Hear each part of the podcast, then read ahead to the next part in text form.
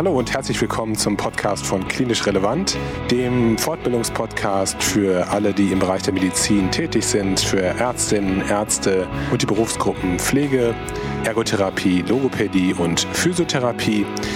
Mein Name ist Kai, ich bin der Gastgeber von diesem Podcast und ich freue mich sehr, dass du heute eingeschaltet hast. Zweimal in der Woche bieten wir dir neue Fortbildungsbeiträge zum Anhören, völlig kostenlos und sponsorenfrei.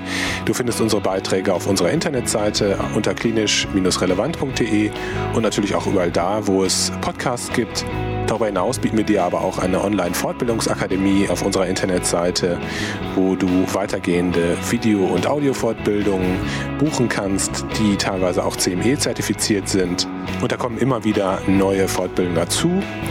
Und als dritter Baustein haben wir Live-Online-Fortbildungen die nächste Live-Online-Fortbildung wird am 21.06.2021 ab 20 Uhr stattfinden. Wir haben dazu unseren Experten Professor Sebastian Baum, der Apotheker ist und zwei geriatrische Kliniken in Münster betreut, eingeladen. Und das Ganze wird eine spannende Angelegenheit. Es geht um das Thema ähm, Pharmakotherapie bei geriatrischen Patientinnen und Patienten. Also ein hochrelevantes Thema und ihr dürft alle eure Fragen mitnehmen. Das Ganze soll ein Dialog werden und keine Frontalvorlesung. Also den Link zu den Tickets findet ihr in den Show Notes. Heute sprechen wir das zweite Mal mit dem jungen Kollegen Cem Thunstedt, der in der neurologischen Kopfschmerzambulanz an der LMU in München arbeitet. Und äh, nachdem wir das erste Mal mit ihm über die medikamentöse Migräneprophylaxe gesprochen haben, wollen wir heute mal über seltene primäre Kopfschmerzformen sprechen. Und das wird auf jeden Fall sehr spannend, das kann ich dir versprechen. Ich wünsche dir also viel Spaß beim Zuhören und viele Erkenntnisse für deine berufliche Tätigkeit. Super, Cem, dann begrüße dich nochmal ganz herzlich im Klinisch Relevant Podcast. Das zweite Mal, ähm, nachdem der erste Podcast mit dir wirklich viel Spaß gemacht hat. Du bist ja in München in der Kopfschmerzambulanz in der LMU und äh, du kennst dich gut mit Kopfschmerzen aus. Das haben wir das letzte Mal gemerkt. Wir haben das letzte Mal über die Migräneprophylaxe gesprochen und Heute haben wir uns mal überlegt, dass wir mal die andere Seite äh, beleuchten wollen, nämlich äh, seltene primäre Kopfschmerzarten. Aber erstmal hi. Äh, Cem, schön, dass du dabei bist. Ähm, ja, freut mich auch sehr. Also das hat mich, äh, das erste Mal hat auch schon sehr Spaß gemacht und äh, ich habe mich umso mehr gefreut, dass ihr nochmal gefragt habt, dass ich, ob ich einen äh, zweiten Podcast machen kann mit euch. Also da lerne ich immer auch was Neues dazu und bringt ja quasi alle Instanzen hoffentlich weiter. Also bei der Migräne war das ja auch ähm, recht interessant, was da alles Neues gab und ja. Ja. Ja, genau. Also es gibt dir sicherlich auch nochmal was, weil du ja nochmal dich ein bisschen vorbereitest und nachliest. Äh, also ich persönlich habe auch, auch viel gelernt von dir. Ich profitiere auch von der ganzen Geschichte.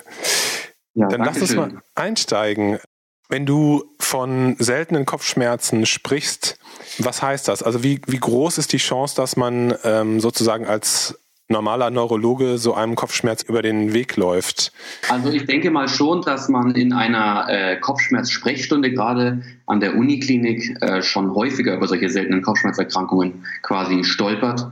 Äh, Im Allgemeinen weiß ich aber nur, wie die Daten jetzt in der Bevölkerung sind. Ja. Also das ist, da bringt man sich schon so im 1%, unter einem Prozentbereich. Okay. Kommt natürlich darauf an, welche genauen Kopfschmerztypen. Ja, klar. Aber jetzt beispielsweise der primäre Kopfschmerz bei ähm, sexueller Aktivität, das ist ungefähr so bei einem Prozent.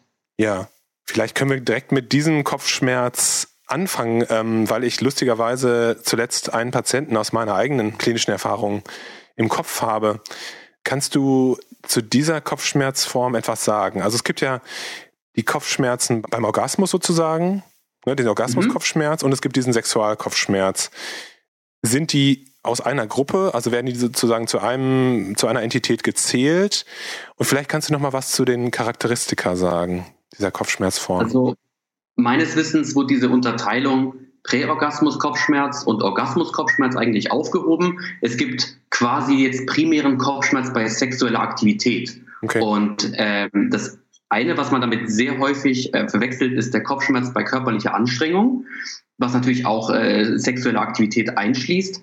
Aber hier geht es jetzt vor allem um den Kopfschmerz bei ähm, Orgasmus, also dem primären Orgasmus-Kopfschmerz. Mhm. Und da hatten wir auch einen Fall von einer Patientin, die berichtet hat, dass sie beim Orgasmus also nicht bei sexueller Aktivität, sondern nur beim Orgasmus, einschließende Kopfschmerzen, holozephal hatte.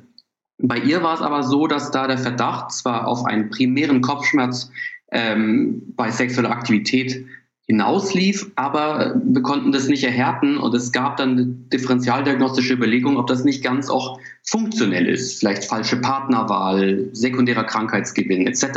Weil ein wichtiges Unterscheidungskriterium, also in der Praxis sagt man da hoffe ich, dass dieser primäre Orgasmuskopfschmerz, der kommt auch bei Selbstbefriedigung zustande. Mhm. Und bei ihr kam das eben nur mit diesem einen Partner immer wieder vor, mhm. sodass er schon den Verdacht hegt, dass man sich hierbei um eine vielleicht doch funktionelle Geschichte dreht. Mhm. Ähm, allgemein kann man sagen, also der Kopfschmerz trifft jetzt, wenn wir den wirklich haben, diesen primären Kopfschmerz bei sexueller Aktivität, der trifft ungefähr bei einem Prozent der Bevölkerung ähm, auf, also eine Lebenszeitprävalenz. Ähm, meistens sind es so, also man trifft es in dem Alter von 35 bis 40 und Männer sind tendenziell häufiger betroffen. Mhm. Und es gibt auch häufig eine äh, Komorbidität mit äh, Migräne und auch mit anderen primären Kopfschmerztypen, wie zum Beispiel Spannungskopfschmerzen. Auch trifft man häufiger den Kopfschmerz bei körperlicher Aktivität bei diesen Patienten, was die Unterscheidung natürlich noch ein bisschen erschwert. Bei all diesen primären Kopfschmerztypen, die ja bei körperlicher Anstrengung oder bei sexueller Aktivität ja auch neu entstehen, muss man natürlich symptomatische Ursachen ausschließen. Und das Wichtigste in diesem Fall sind natürlich die lebensbedrohlichen Geschichten, wie eine Subarachnoidalblutung oder eine Dissektion. Mhm. Teilweise ist auch ein RCVS richtungsweisend, je nach Anamnese und muss auch natürlich sehr schnell abgeklärt werden. Kannst du noch was zu der Abkürzung sagen, RCVS? Ach, Entschuldigung, RCVS ist reversible äh, zerebrale Vasokonstriktionssyndrom. Mhm. Und das muss man dann auch ausschließen, je nachdem, wie der Patient sich quasi in Anamnese präsentiert und was es sonst für Hinweise darauf gibt. Da ist vor allem die zeitliche Komponente wichtig, aber darauf gehe ich äh, gleich nochmal ein. Mhm. Wenn die Sachen ausgeschlossen sind oder nicht wegweisend, dann kann man schon von einem primären Kopfschmerz bei sexueller Aktivität ausgehen und dann leitliniengetreu therapieren mit äh, Indometazin zum Beispiel, was man sehr häufig findet bei primären Kopfschmerzen, oder eben auch Triptane, komischerweise, das Off-Label Naratriptan oder Zolmitriptan und als Prophylaxe auch Propanolol oder Metoprolol, wie man es mal auch bei der äh, Migräne machen. Hm. Das ist natürlich schon interessant. Und zu den, zu den Differentialdiagnosen nochmal. Also eine Subarachnoidalblutung ist äh, immer prinzipiell gut, wenn man die ausschließt, gerade wenn es ein super gutes Geschehen ist. Eine Dissektion kann natürlich auch reißerische Kopfschmerzen bei körperlicher Anstrengung oder bei sexueller Aktivität machen. Kann man aber theoretisch auch mit, äh, wenn man eine Subarachnoidalblutung ausschließt und eine Gefäßdarstellung macht, sieht man da auch meistens, oder nicht immer, aber man kann da auch teilweise Hinweise darauf sehen. Und eine RCVS kann man über eine transkranielle Dopplersonographie äh, ganz gut sehen oder eben nicht sehen. Was man noch ausschließen sollte, ist zum Beispiel ein Pheochromozytom, also eine nicht neurologische Geschichte, wobei natürlich diese Kopfschmerzattacken unabhängig von äußeren Faktoren haben. Und wenn das alles ausgeschlossen ist, dann kann man leitliniengerecht therapieren. Würde man da direkt medikamentös dran gehen oder gibt es auch sozusagen ja, Verhaltensregeln, die man einhalten könnte, um das Ganze zu bessern oder zu lindern? Oder? Die Patienten freuen sich nicht, wenn man äh, über sexuelle Abstinenz spricht, ja. was ja auch Sinn macht. Und ja. ich glaube auch nicht, dass das wirklich viel bringt. Ähm, tendenziell darf man niemandem erwarten, dass er darauf verzichtet jetzt wegen den Kopfschmerzen. Deswegen würde ich schon versuchen, medikamentös auch zur ähm, diagnostischen Einordnung mit Indometazin zu beginnen. Weil Indometazin bringt nicht so häufig was bei anderen Kopfschmerzerkrankungen, sondern eben häufig bei diesen äh, primären seltenen Kopfschmerzen. Und da könnte man zum Beispiel 30 bis 40 Minuten vor dem Geschlechtsverkehr mal Indometazin 200 Milligramm nehmen um zu schauen, bringt es denn überhaupt was. Aber das wird schon teilweise helfen. Wenn es dann gar nicht hilft und auch andere Medikamente nicht anschlagen und das Ganze vielleicht nur von einem Partner abhängt und nicht bei Selbstbefriedigung auftritt, muss man eben schon auch ähm, psychologische ähm, Weiterbehandlung anregen. Ja. Du hattest gerade gesagt, dass man auch eine Prophylaxe mit einem Beta-Blocker machen kann, beziehungsweise dass man Triptane off-label einsetzen kann. Äh, die ja. Triptane würde man auch sozusagen vor äh, sexueller Aktivität einsetzen und die Beta-Blocker so ähnlich wie bei Migräne-Prophylaxe von der Dosierung her, oder?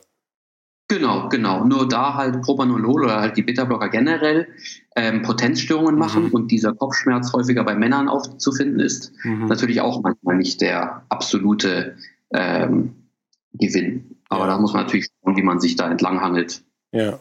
Jetzt hattest du gerade schon den Kopfschmerz bei körperlicher Aktivität angesprochen. Da sehe ich also gewisse Überschneidungen, sage ich jetzt mal.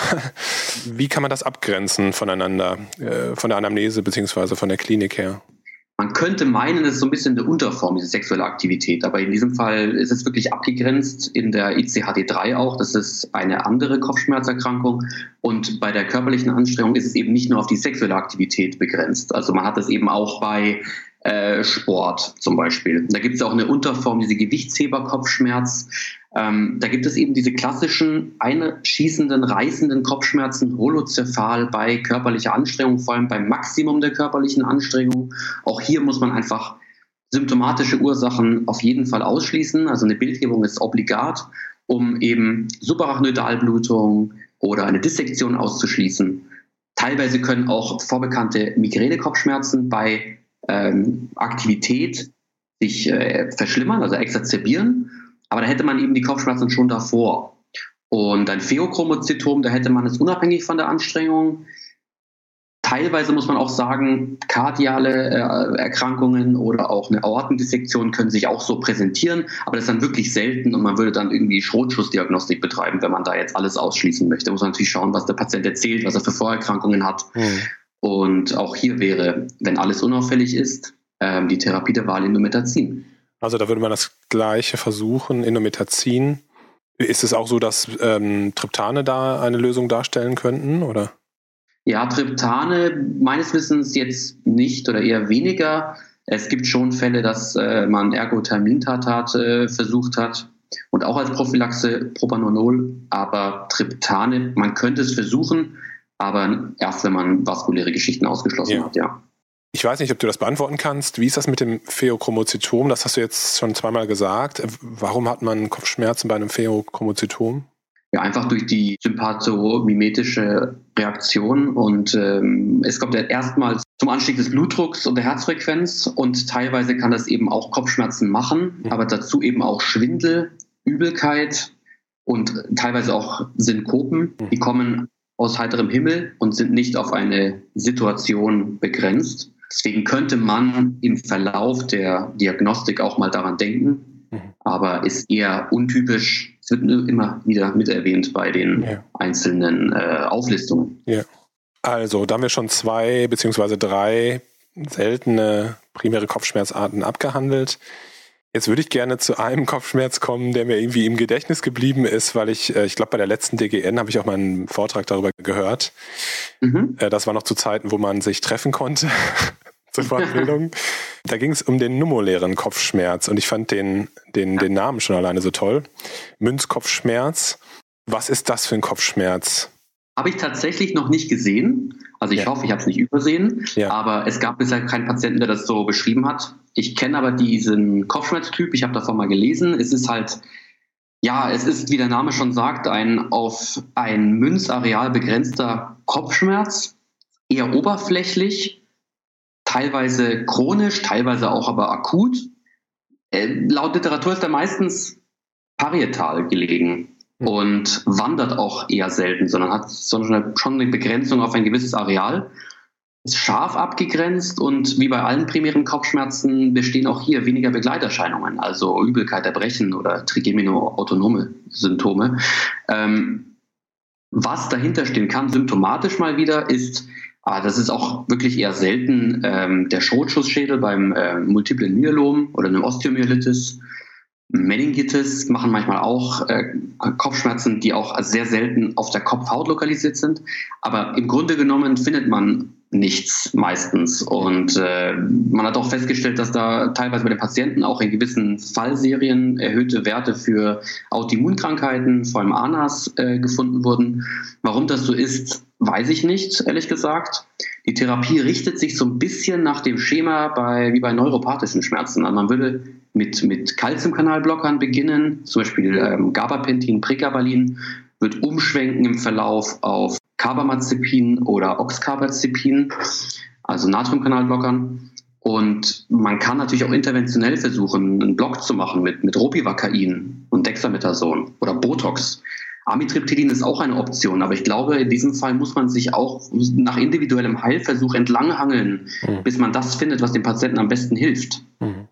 Hat man irgendwie pathophysiologisch eine Idee, woher das kommt, dass dieses ganz begrenzte Areal schmerzt? Also das finde ich interessant, diesen Aspekt. Also ich habe da noch ein bisschen nachgeschaut, aber ich finde jetzt auch keine klare Pathophysiologie. Das ist leider bei allen Kopfschmerzen bisher ein bisschen rar. Yeah. Vielleicht gibt es eine, das weiß ich leider nicht. Also yeah. mir ist da nicht bekannt, was da genau passiert. Yeah. Ich könnte mir vorstellen, dass einfach die, die äh, Nozizeption da gestört ist, wie bei der Entstehung von neuropathischen Schmerzen, also eine Desensibilisierung ähm, oder verschiedene Mechanismen zusammenkommen, wie bei neuropathischen Schmerzen. Aber genau weiß ich es nicht. Okay. Triptane spielen da keine Rolle, ne? In der Behandlung von nomulären Kopfschmerzen. Aber man kann es natürlich versuchen, gerade wenn jemand zusätzlich eine Migräne hat, ja. weil Migränepatienten haben manchmal auch stechende, vor allem Schmerzen, so ein bisschen wie bei Jabs und Joels, diesen primär stechenden Kopfschmerz. Die haben, Migränepatienten haben oft auch außerhalb der Attacken so stechende Kopfschmerzen auf der Kopfhaut.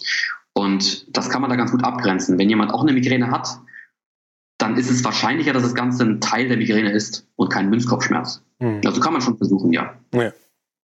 Jabs and Joels, du hast das Stichwort schon gegeben. ja, was ist das? Ja, das ist der alte Begriff vom primären, oder ich, vielleicht sagt man das auch mittlerweile noch, aber man nennt es jetzt, glaube ich, schlauer, primärer, stechender Kopfschmerz. Ja. Das ist auch ein stechender Kopfschmerz, primär, weil man nichts findet, was äh, die Ursache ähm, erklärt oder die, diese Schmerzsymptomatik erklärt. Das ist ähnlich wie bei der Trigeminusneuralgie, vielleicht nicht so intensiv, also nicht 10 von 10 auf der äh, visuellen Analogskala, aber eher so 8 von 10. Auch einschießende, stechende Schmerzen, aber eben nicht im Gesicht und schon gar nicht in der Nähe des Auges, weil wir wissen ja, bei der Trigeminusneuralgie hat man eher selten bei V1 die Beteiligung, sondern eben über der Orbitomeatallinie am Kopf entlang. Mhm. Also stechende Kopfschmerzen an verschiedenen Lokalisationen auf der Kopfhaut oder eben auch, also tief auch im Kopf äh, lokalisiert gibt es eben auch, aber eben stechend, stechende Qualität, äh, mehrmals am Tag. Und da muss man natürlich abgrenzen von dem Münzkopfschmerz, der eher dumpfer ist und auch von einer Migräne, die eben auch diese stechenden Kopfschmerzen haben kann. Und ich würde eigentlich auch hier eine Bildgebung machen. Mhm. Und die Therapie wäre auch Indometazin man könnte auch Lamotrigin versuchen. Man bewegt sich hier auch wieder im individuellen Heilversuch. Ein paar Geschichten sind da off-label, aber ähm, ist auch eher, eher selten die Kopfschmerzgeschichte. Mhm. Würdest du da das Indometazin regelmäßig auf Schiene probieren, also dass man das täglich einnimmt, oder würde man das auch nur bei Bedarf einsetzen? Ich würde das in der Tat, wenn es vor allem häufiger vorkommt, ähm, wie eine Prophylaxe ja. aufdosieren. Und ja. zwar um äh, 25 bis 50 Milligramm pro Woche erhöhen, natürlich mit einem Magenschutz ja. und schauen, ob das auch eine Art prophylaktischen Effekt hat. Ja. Das wird man jetzt auch ruhig ein paar Monate machen, wenn es keine Kontraindikation gibt und es gut vertragen wird. Wenn nicht, müsste man das halt dann zurückschrauben. Und dann könnte man natürlich als Ersatz sowas versuchen wie Heterocoxib. Mhm. Aber ja, Indometazin wäre schon Mittel der ersten Wahl. Es gab auch Fallberichte, dass man äh, nach Herpes suchen sollte bei dem Jepson Joels, aber das habe ich auch mit unserem äh, geschätzten Oberarzt zu besprochen und er hielt es eher für Schmarrn. also, ja. also eine Serologie genau. abnehmen oder äh, das war damit gemeint, oder? Sonst findet man da wohl nichts. Ja. Und äh, dass das das isolierte Symptom einer ähm, Enzephalitis ist oder einer Autoimmungeschichte, ja. ist eher unwahrscheinlich. Ja, es gibt natürlich auch schon, auch es gab Fallberichte von Patienten, die diesen primär schlechten Kopfschmerz hatten oder ähm, nur Migräne als isoliertes Symptom bei einer MS. Aber ich meine, wenn man das jetzt bei jedem Patienten denken würde, das wäre auch, das, das kann man einfach nicht. Und da würde man sich unendlich äh, in der diagnostischen, diagnostischen Dschungel befinden und das wird auch keinen Sinn machen. Insofern, es gibt natürlich alles, aber. Aber das heißt, wenn man sich nicht so ganz sicher ist bei einer primären Kopfschmerzform, ähm, wo man jetzt Bildgebung und Diagnostik gemacht hat und, sag ich mal, äh, sekundäre Ursachen ausgeschlossen hat, dann hat das Indometazin schon immer noch auch eine Stellung, Stellenwert. Ne? Das kann man immer mal ausprobieren, ob das sozusagen anspricht. Ja, auf jeden Fall. Ich finde es ja. auch interessant. Ähm, unsere Schmerztherapeuten sagen auch, das Indometazin ist eigentlich out, ja. außer in der Neurologie bei den primären Kopfschmerzerkrankungen. Ja. Und warum das so ist, da gibt es verschiedene Hypothesen. Es werden drei Punkte diskutiert. Es ähm, hemmt NO, es senkt den Hirndruck und es ist wohl besser ähm, liquorgängig. Und okay. deswegen wäre es wohl besser als zum Beispiel Ibuprofen oder andere NSAIDs. Ja. Aber es ist schon ziemlich aggressiv, was die Magenschleimhaut betrifft. Ne? Deswegen hattest du ja auch gesagt, ja. den, den, den Magenschutz muss man schon dazu tun. Ja, ja, ähm, ist auch ein häufiger Abbruch, äh, Abbruchgrund, ja. dass man das nicht weiternehmen möchte. Ja, ja, ja. Ja, spannend. Der nächste Kopfschmerz, den ich gerne ansprechen wollte, beziehungsweise den du ja auch vorgeschlagen hast, weil du dich gut auskennst damit, dieser New Daily Persistent Headache, so heißt er, glaube ich, ne? Habe ich das richtig gesagt? Ja, genau, genau. Also das ist, ja, das ist ein tückisches Ding, weil man auch nicht so ganz weiß, warum der kommt. Und der ist ja wirklich auch subjektiv sehr belastend, weil die Patienten einfach wirklich, wie der Name schon sagt, neuen Kopfschmerz haben, der einfach täglich persistiert. Es gibt keinen Tag ohne Kopfschmerzen. Mhm. Und das ist natürlich so bei der chronischen Migräne oder beim chronischen Spannungskopfschmerz. Der große Unterschied ist aber in der Anamnese und zwar dieses plötzliche Auftreten. Und davon haben wir wirklich jetzt häufiger Patienten gesehen. Ähm, das fängt meistens damit an, dass die Patienten berichten, dass sie seit dem und dem Tag sogar fast auf die Stunde genau sagen können, dass ein Kopfschmerz unabhängig von der situativen äh, Umgebung, unabhängig von irgendwelchen äh, Geschichten aufgetreten ist und seitdem nicht mehr weggegangen ist. Und da gibt es verschiedene Hypothesen. Man vermutet so eine virale Geschichte, die abgeklungen ist, weil man oft EBV-Antikörper gefunden hat bei diesen Patienten. Man vermutet teilweise Überlappung mit Medication Overuse Headache oder mit eben chronischer Migräne, chronischen Spannungskopfschmerz. Aber warum genau dieser Typ der Patienten immer erzählt, dass sie an einem gewissen Tag genau einen neuen Kopfschmerz äh, entwickelt haben, ist noch unklar. Und wir vermuten auch, dass das mit äh, jetzt auch äh, sich häufen könnte durch Corona, weil Corona eben auch ein Virus ist mhm. und die Patienten seitdem und auch seit der Impfung auch häufiger von neu auftretenden täglich persistierenden Kopfschmerzen berichten. Die Therapie ist nach dem führenden Bild. Also wenn es Migränoid ist, würde man es einfach behandeln wie eine chronische Migräne. Mhm. Wenn es Spannungskopfschmerzartig ist, würde man es behandeln wie einen Spannungskopfschmerz. Mhm. Aber im Endeffekt hat man beim Spannungskopfschmerz einfach ein bisschen weniger Optionen als bei der Migräne. Da fallen ja zum Beispiel die äh, Triptane weg, da fallen die, ähm, das Topiramat fällt weg oder das ähm, Flunarizin, sondern hier wird man der Amitriptylin überlappend geben, aber im Endeffekt ist es schon meistens migränetypisch. Ich habe gerade überlegt, also mh, hm, ist das denn so, dass die Patienten praktisch mit Kopfschmerzen ins Bett gehen und morgens wieder aufwachen mit Kopfschmerzen? Genau, die haben das durchgehend. Durchgehend, ja. Es gibt keine schmerzfreien Intervalle. Ja. Und von der Intensität her, ist das eine sehr hohe Schmerzintensität? Ja, also so wie bei den chronischen Migräne- ja. oder Spannungskopfschmerzerkrankungen. Ja. Es ist nicht, also meistens Gott sei Dank nicht so schlimm wie diese einzelnen Attacken, die man bei der hochfrequenten episodischen hat. Ja. Also die sind dann mittelstark, haben auch weniger diese Begleiterscheinungen. Das macht natürlich diese Unterscheidung zwischen Spannungskopfschmerz und chronischer Migräne eh immer schwer. Aber ähm, es ist Gott sei Dank nicht so starke wie ja. isolierte einzelne starke Migräneattacken. Ja. Aber theoretisch, also es gibt schon auch Patienten, die einfach sehr starke Attacken haben, das durchgehend, ja. ja. Und Corticoide, also Cortison als Therapieversuch, äh, hat das, hast du das schon mal mitbekommen, dass, man, dass das ge geholfen hat? Ja, eher selten, leider. Also wir versuchen das ja meistens, um eine Medication Overuse Headache zu durchbrechen ja. oder auch eine chronische Migräne. Bei der NDPH das irgendwie nicht so oft angeschlagen. Ja. Ähm, warum, weiß ich leider nicht. Ja. Es fehlen halt noch recht äh, viele Daten. Nach meinem Stand der Kenntnis gibt es da noch nicht allzu viele ähm, Paper und Publikationen. Das ist ja eher so ein neues Kopfschmerzbild. Ähm, und hast du tatsächlich schon im Zusammenhang mit Corona äh, Kopfschmerz, die man in diese Kategorie einkategorisieren würde, gesehen mit der, mit der Impfung oder mit einer Corona-Infektion?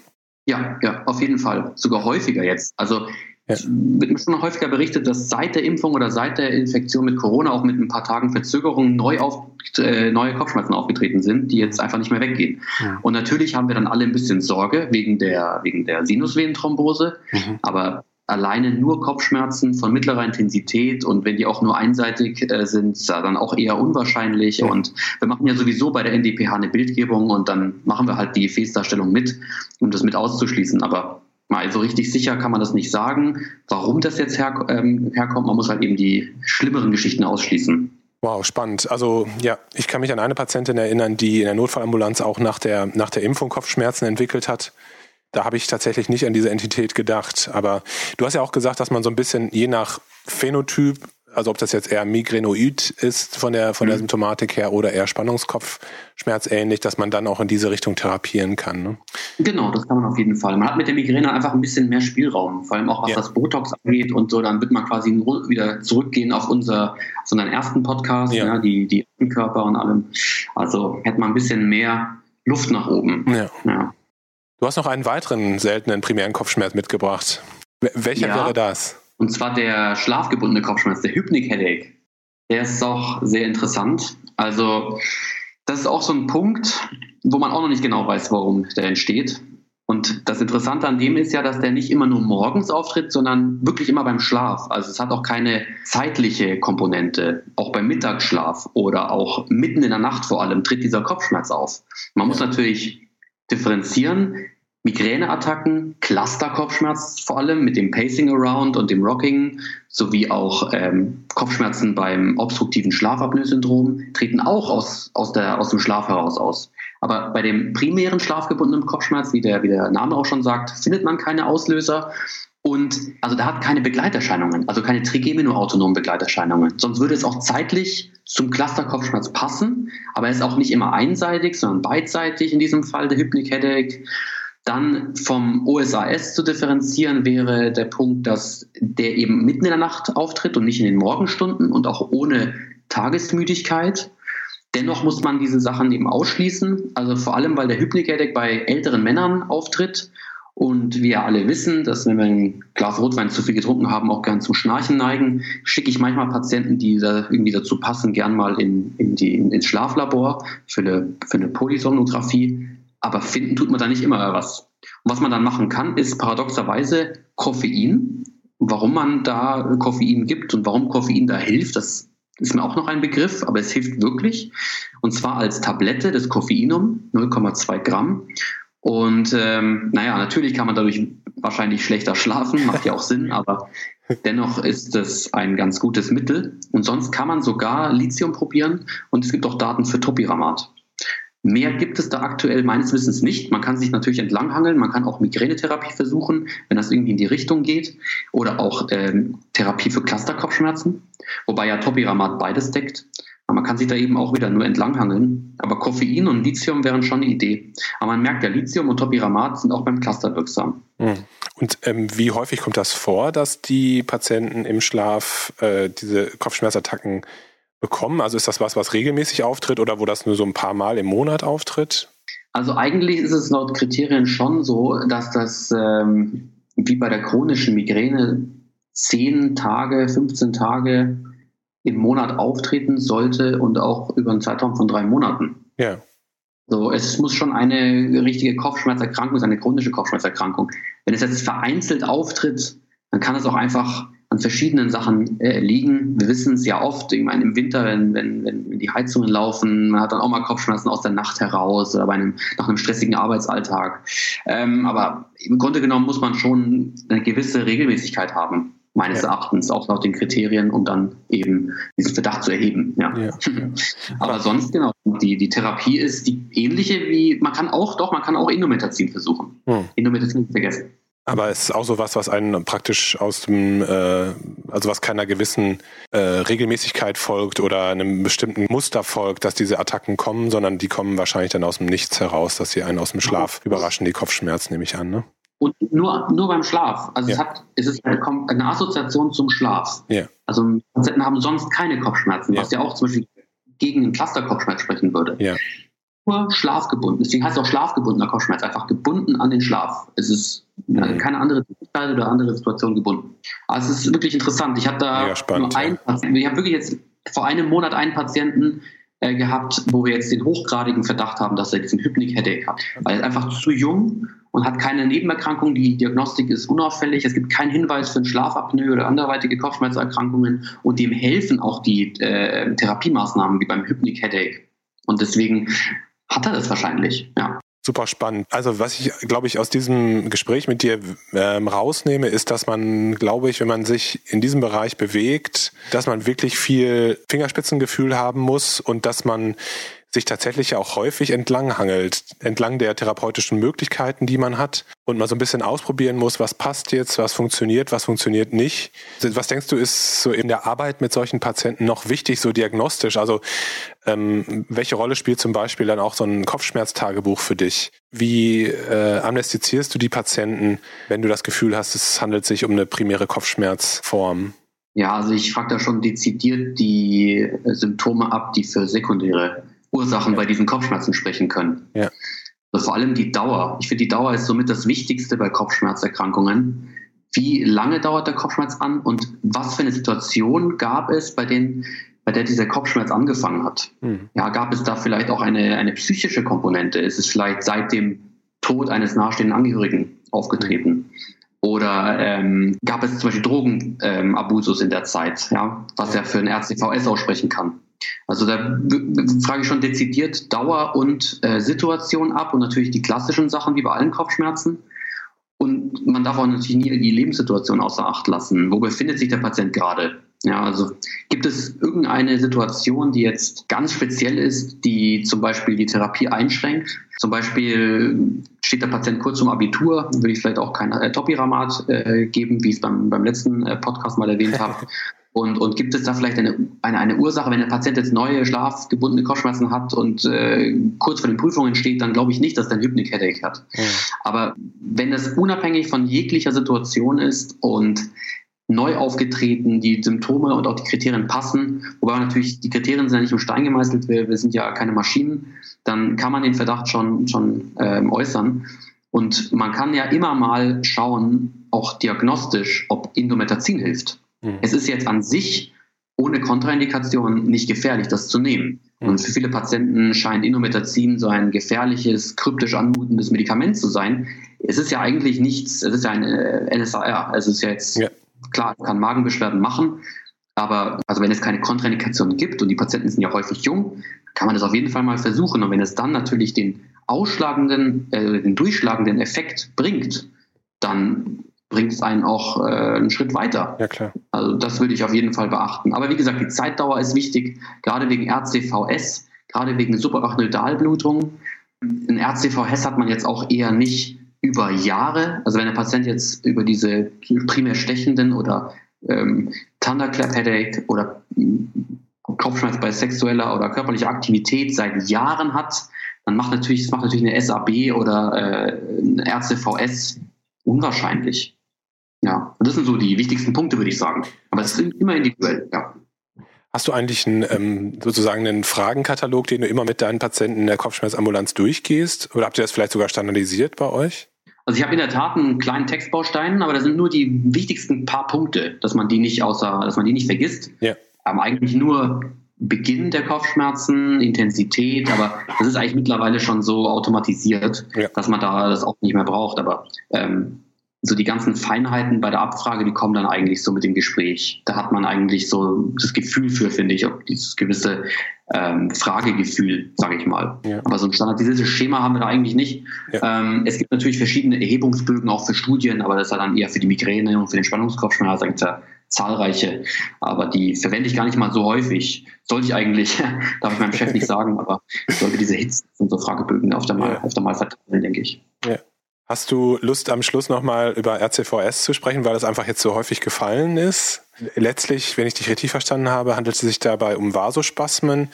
Ähm, genau. Aber Vasospasmen kenne ich jetzt im Zusammenhang mit SABs ne, als gefürchtete Komplikation. Mhm. Was ist das mit, den, mit dem RCVS für eine Kopfschmerzentität? Also es ist auch ein akuter Vernichtungskopfschmerz. Wurde ja damals auch als äh, Cole-Fleming Cole Fleming-Syndrom bezeichnet.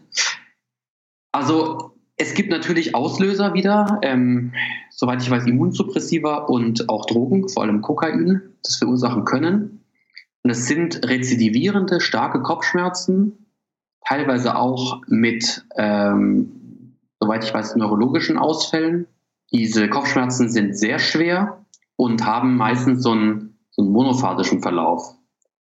Also wenn es jetzt irgendwie, wie gesagt, über mehrere Monate bis Jahre geht, ist es eher unwahrscheinlich. Und was man dann eben sieht, ist in der Gefäßdarstellung, ob man jetzt eine MRA macht, also eine MR-Angiografie oder eben eine transkranielle Dopplersonographie, dann eben so, also in der transkraniellen Dopplersonographie sieht man natürlich Stenosen und sonst auch so Kaliberschwankungen in der MR-Angio.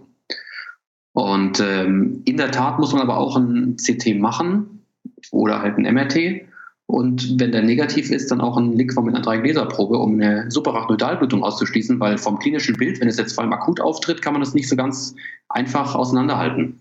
Mhm. Was man natürlich auch unterscheiden muss, sind dann eine zerebrale, ähm, eine primäre zerebrale Vaskulitis, weil die auch diese Stenosen machen, auch diese Vasospasmen und ja, und was man natürlich auch noch ausschließen muss, ist eine abgelaufene SAB, die auch wieder Vasospasmen später machen kann. Mhm. Aber das, dann ist natürlich alles abhängig vom, vom Zeitgefüge. Wann hat es begonnen? Ist es jetzt akut, superakut oder schon länger bestehend und so weiter. Das ist so das, was ich über, die, über das RCVS weiß. Ich habe es aber bisher, ehrlich gesagt, selten gesehen. Also dafür fehlt mir noch die Expertise, muss ich ehrlich gestehen. Du bist auch noch jung. ja, ich danke dir. Ich habe wieder viel von dir gelernt.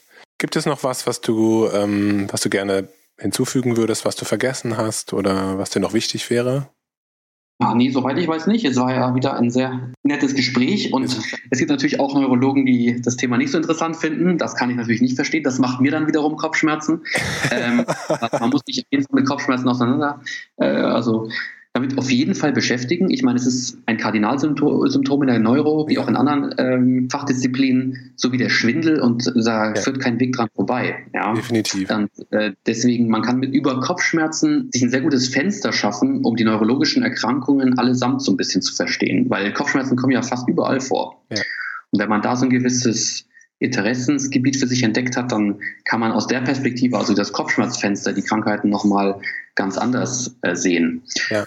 Ich finde das genau. auch spannend und, und habe auch das Gefühl, dass unsere Welt da so ein bisschen eingeengt ist, unsere Sichtweise auf Spannungskopfschmerzen und auf Migränekopfschmerzen. Aber es gibt natürlich Fall. einfach viel, viel mehr als das, ne? Und das ist echt wichtig, das äh, zu diagnostizieren und dann äh, zu, thera zu therapieren natürlich, ähm, je nach Diagnose. Es werden sehr viele Patienten falsch diagnostiziert. Da gab es wieder gute Studien und Umfragen. Und vor allem wird die Migräne auch häufig unterdiagnostiziert, weil man sich immer so strikt an diese Kriterien hält. Hm. Und ich glaube, das ist das Problem, diese Kritisierung, sage ich mal, so ein Neologismus, dass man alles in Kriterien packt. Ich meine, es ist natürlich sehr gut, um Sachen zu standardisieren, aber oftmals ist es halt nicht so. Und deswegen, wenn dann doch die Aura fehlt oder halbseitig äh, mit Übelkeit erbrechen, dann ist es natürlich trotzdem vielleicht eine Migräne. Und deswegen muss man das schon adäquat und Mai, dann hat halt der Patient ein Triptan umsonst genommen, aber da ist man halt ein bisschen schlauer danach. Ja. Deswegen finde ich, da sollte man ruhig mal ein bisschen mehr in die diagnostische Therapie gehen, um zu schauen, was hilft, was hilft nicht ob man das jetzt, äh, das ist wahrscheinlich nicht leitliniengerecht, aber ich finde das schon wichtig. Und man wird jetzt auch viel mehr mit Kopfschmerzen äh, zu kämpfen haben, jetzt gerade wegen der Corona-Pandemie. Die Patienten, gerade Migräne ist ja viel psychisch überlagert. Also es ist natürlich keine psychische Erkrankung, um Gottes Willen, aber die wird natürlich in diesem biopsychosozialen Schmerzmodell aufrechterhalten, die Migräne. Und auch andere Kopfschmerzen und die werden einfach schlimmer jetzt, wenn man den ganzen Tag zu Hause ist und äh, sich nicht an der frischen Luft bewegt. Und äh, auch Corona und die Impfungen machen wiederum Kopfschmerzen und so weiter. Also dass es jetzt, denke ich mal, schon mehr wird, das gesamte ja. Thema. Und dann gibt es auch noch so dynamische Therapien mit der Migräne, die noch kommen und die es jetzt schon gibt mit der Spritze. Also ich glaube, dass es ja ein sehr dynamisches Gebiet in der Neurologie ist. Und es macht Spaß, sich darin auszukennen. Das ist ein gutes Schlusswort, das du gerade gesagt hast. Also auch dieses diagnostische Therapieren, ne? also dass, dass man sich entlanghangelt in Richtung der Entscheidungsbäume, welches, welche Diagnose könnte, könnte jetzt stimmen, welches Medikament weist mir da den Weg. Ja, und ich freue mich jetzt schon auf das nächste Gespräch mit dir, Tim. Sehr vielen Dank. Ähm, ähm, also, hat echt wieder sehr viel Spaß gemacht und ich hoffe, man konnte ein bisschen was lernen. Äh, ich musste selber auch nochmal in mich gehen und überlegen, ob äh, was es alles noch an primären Kopfschmerzerkrankungen gibt. Und Mai, das sind jetzt eigentlich die wichtigsten gewesen, ja. Das ist auf jeden Fall eine gute Auswahl gewesen, finde ich. Finde ich super spannend. Ja. Danke dir tausendmal. Super. Dann bis zum nächsten Mal, Tim. Nächsten Mal. Ciao. Ciao. Vielen Dank, dass du heute wieder zugehört hast. Ich hoffe, dir hat dieser Beitrag gefallen. Er hat dir sicherlich einen guten Überblick über die seltenen Kopfschmerzformen gegeben und dir aufgezeigt, welche therapeutischen Möglichkeiten es gibt. Gerne darfst du diesen Beitrag natürlich auch teilen mit deinen Kolleginnen und Kollegen, damit auch sie in den Genuss von diesem Podcast kommen. Wir würden uns auch sehr freuen, wenn du uns eine Rezension auf Apple Podcasts schreiben würdest, damit der Podcast noch bekannter wird. Wenn du Lust hast, darfst du gerne auch bei uns mitmachen bei Klinisch Relevant. Wenn es ein Thema gibt, das dich besonders interessiert und wo du dich besonders gut auskennst, dann melde dich einfach unter kontakt.klinisch-relevant.de und dann können wir zusammen einen Fortbildungsbeitrag bzw. einen Podcast produzieren. Das würde uns sehr freuen. Schau dich gerne noch einmal auf unserer Internetseite unter www.klinisch-relevant.de um. Dort findest du ja auch, wie gesagt, unsere ähm, Online-Fortbildungsakademie mit immer mehr spannenden Themen. Und wenn du Lust hast und dich etwas mehr über uns informieren möchtest, dann schau dir doch gerne auch unsere Social-Media-Kanäle an. Instagram, Facebook, LinkedIn, wie sie alle heißen. Und um immer auf dem neuesten Stand zu bleiben, was klinisch relevant betrifft, solltest du auf jeden Fall unseren Newsletter abonnieren. Jetzt würde ich sagen, habe ich genug geredet. Ich freue mich schon, wenn du beim nächsten Mal wieder einschaltest. Pass auf dich auf, bleib gesund, bis zum nächsten Mal. Ciao.